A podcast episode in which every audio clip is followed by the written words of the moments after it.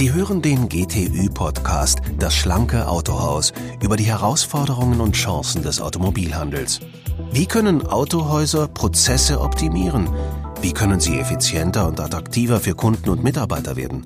Im Gespräch mit Experten, Unternehmern, Verkaufs- und Serviceleitern versuchen wir Antworten zu finden und Impulse zu geben. Ich bin Ihr Moderator Max Groß und ich freue mich, dass Sie heute zuhören. In der heutigen Episode sprechen wir mit dem GTÜ-Experten Wolfgang Hennig über den Performance-Check, mit dem die GTÜ die Optimierungspotenziale in Autohäusern analysiert und identifiziert. Ganzheitlich, in einem 360-Grad-Ansatz und, wie wir hören werden, sehr weit in die Tiefe gehend, bis hin zu zwischenmenschlichen Befindlichkeiten der Mitarbeiter. Herr Hennig, bei der GTÜ gibt es mit dem Werkstatttest und dem Q-Check bereits erfolgreich eingeführte Formate zur Überprüfung der Prozesse in Autohäusern. Welche Rolle spielt nun der Performance-Check in dieser Testreihe?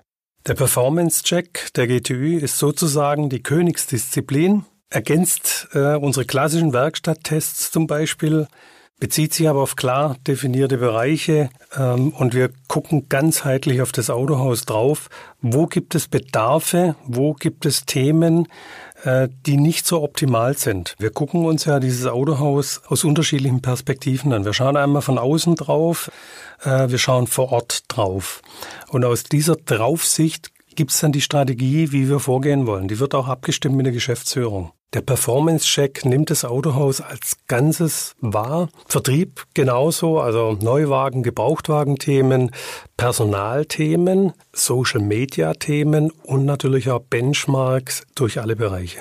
Da spiegeln sich die ganzen Erfahrungen, die wir über Jahrzehnte gesammelt haben bei Werkstatttests und auch bei Q-Checks. In der Situation, in der sich Autohäuser aktuell befinden, macht es ja durchaus Sinn, alle möglichen Stellschrauben etwas intensiver zu analysieren. Ähm, wenn Sie mit dem Autohaus ähm, Geld verdienen äh, wollen, müssen die Prozesse extrem gut sein und Sie brauchen ein extrem motiviertes Team und Sie müssen beide Welten heute bedienen. Sie müssen offline genauso bedienen, aber auch die Online-Variante und das beides zusammenbringen, ähm, dass die Kunden sich wohlfühlen, dass die Kunden gerne kommen, dass sie auch noch zum Service kommen, dass sie bei ihrem Autohaus bleiben. Und da muss man halt schauen, welcher Triggerpunkt, welchen, welchen Punkt habe ich denn, der mich im Moment gerade ähm, nicht so erfolgreich sein lässt, wie ich es vielleicht mal war oder wie ich gerne wäre oder sein müsste. Da ist hoher Druck da. Und es wird immer irgendwelche Bereiche geben äh, im Autohaus, die nicht so optimal laufen. Und da kann die neutrale Sicht von außen natürlich sehr hilfreich sein. Früher hat man immer gesagt, man sieht der Wald vor lauter Bäumen nicht. Also das heißt, es hilft ganz einfach, wenn mal jemand von außen kommt, der ganz unabhängig, neutral, ohne Interessen. Wie gehen Sie beim Performance-Check dann genau vor? Ja, also äh, wir reden ja A mal mit den Geschäftsführern, aber wir reden da auch mit den Fachbereichen. Und aus diesen Gesprächen kommen dann auch solche Themenschwerpunkte hoch, wo man also genau merkt, hm, da scheint es ein Thema zu geben, Beispiel Standzeiten zu hoch bei Gebrauchtwagen oder wir haben zu niedrige Auslastungsquote beim Service äh, oder wir haben ein Problem, dass wir ähm, immer wieder Mitarbeiter, gute Mitarbeiter verlieren und wir haben ein Problem, äh, neue Mitarbeiter zu gewinnen. Und da gehen wir dann schon rein und schauen, wo kommen denn die Themen her? Wo, sind, wo entstehen sie ganz konkret? Weil sehr häufig sind die so ein bisschen, ich nenne es jetzt mal verborgen. Also in erster Linie picken wir uns mal die drei oder vier Schwerpunktthemen heraus, wenn es so viele gibt oder auch nur eines, je nachdem und schauen uns dann sehr, sehr konkret diesen Bereich an. Das bedeutet, wir führen zum Beispiel Interviews durch mit den Betroffenen, mit den beteiligten Mitarbeitern. Ähm, wir testen diesen Bereich an. Das heißt, äh, wenn wir mit dem Geschäftsführer oder mit der Geschäftsleitung uns einig werden, dass wir das tun, machen wir, ich nenne es jetzt mal wie so ein Angriff auf diesen Bereich. Ne? Hört sich jetzt ein bisschen radikal an, so ist natürlich nicht. Aber einfach könnte man sagen, so wie man ein Werkstatttestfahrzeug präpariert und dann zu einem Werkstatttermin vereinbart und dann abgibt und daraus ableitet, wie war die Annahme, wie war der Werkstattprozess, wurden die Fehler gefunden, haben wir natürlich eine Menge Dinge entwickelt, wie man man auch andere Bereiche einfach mal abtesten kann. Das wäre so die erste Variante. Dann geht man rein und führt Interviews durch. Fragt mal die Mitarbeiter, wie sie die Themen sehen ob Sie diese Probleme erkennen und wenn ja, was Sie daran hindert, vielleicht die Dinge anders zu tun.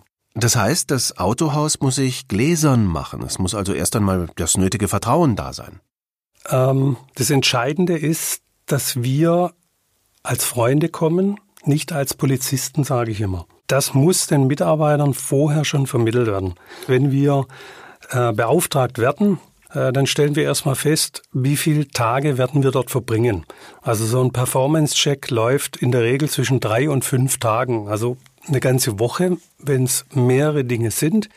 Und bevor wir ins Haus kommen, gibt es so eine Art Vorstellungstermin mit der Geschäftsleitung zusammen, so dass die Mitarbeiter schon informiert sind und auch sehr konkret schon wissen, montags, Dienstag, Mittwochs gibt es Interviewtermine.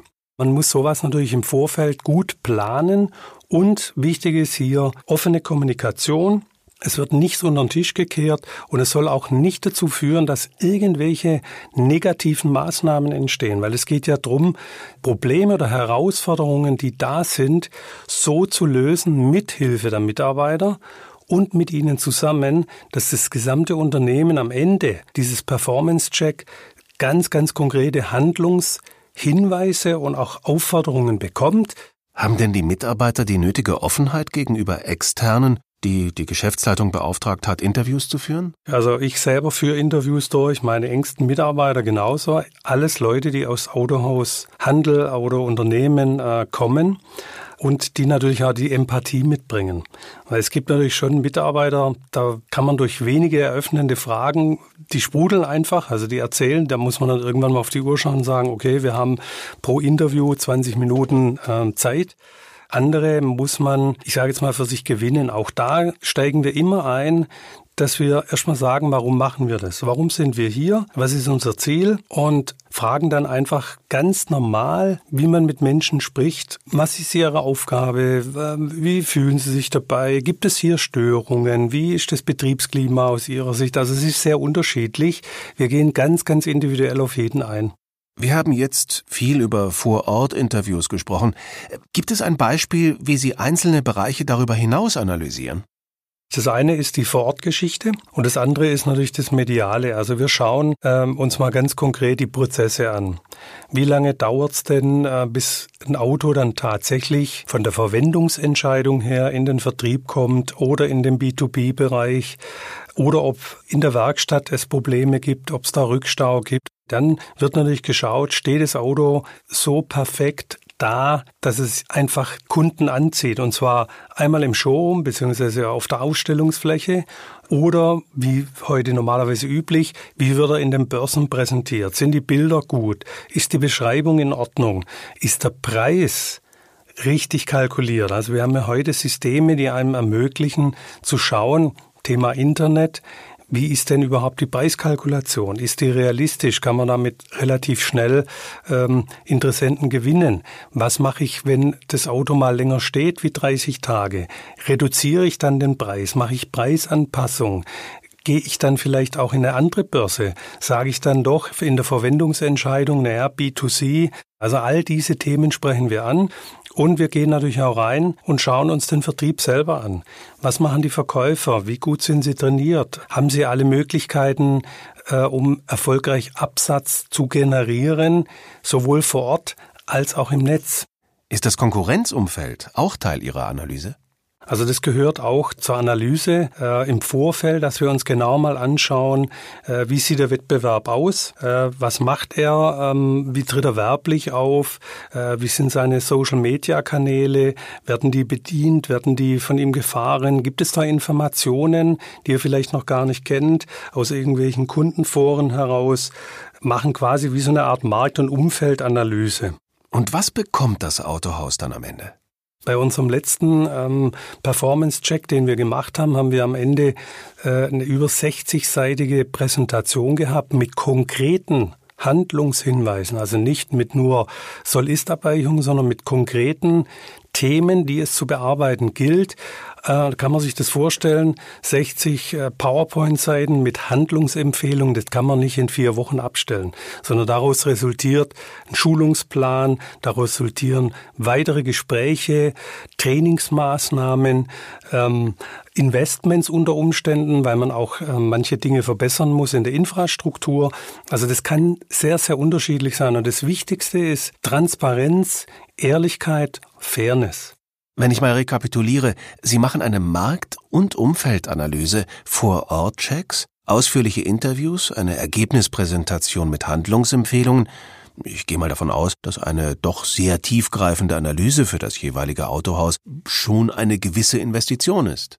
Also wir bewegen uns in der Regel in einem vierstelligen Bereich, kann auch schon mal drüber gehen, je nach geplanten Umfang. Aber es geht ja hier um Themen, die sich auch langfristig wieder positiv, also sprich auch in mehr Umsatz, in mehr Geld verdienen für das Autohaus auszahlen, weil sie ja durch die Handlungsempfehlungen einfach auch wieder mehr Umsatz, wieder mehr Geld verdienen werden oder eine bessere Stimmung in ihrem Unternehmen kriegen. Zum Abschluss eine letzte Frage. Gibt es etwas, das Ihnen bei Ihren Performance-Checks ganz generell auffiel? Also was sehr häufig generell fehlt, ist diese, ich nenne es jetzt mal, totale Kundenorientierung. Die ist sehr häufig verloren gegangen. Ein guter Impuls zum Nachdenken. Vielen Dank, Herr Hennig. Welche Maßnahmen und Möglichkeiten gibt es außerdem, damit Ihr Autohaus schlanker, effizienter, zukunftssicherer wird und in Ihrem Markt in Führung bleibt? Der GTÜ-Podcast Das schlanke Autohaus bietet Ihnen mit jeder Episode Ideen und Impulse. Wenn Sie das schlanke Autohaus auf Apple Podcasts, Spotify oder Google Podcast abonnieren, werden Sie automatisch über die neuesten Episoden informiert. Wer führen will, muss hören. Ich wünsche Ihnen eine erfolgreiche Woche. Ihr Max Groß.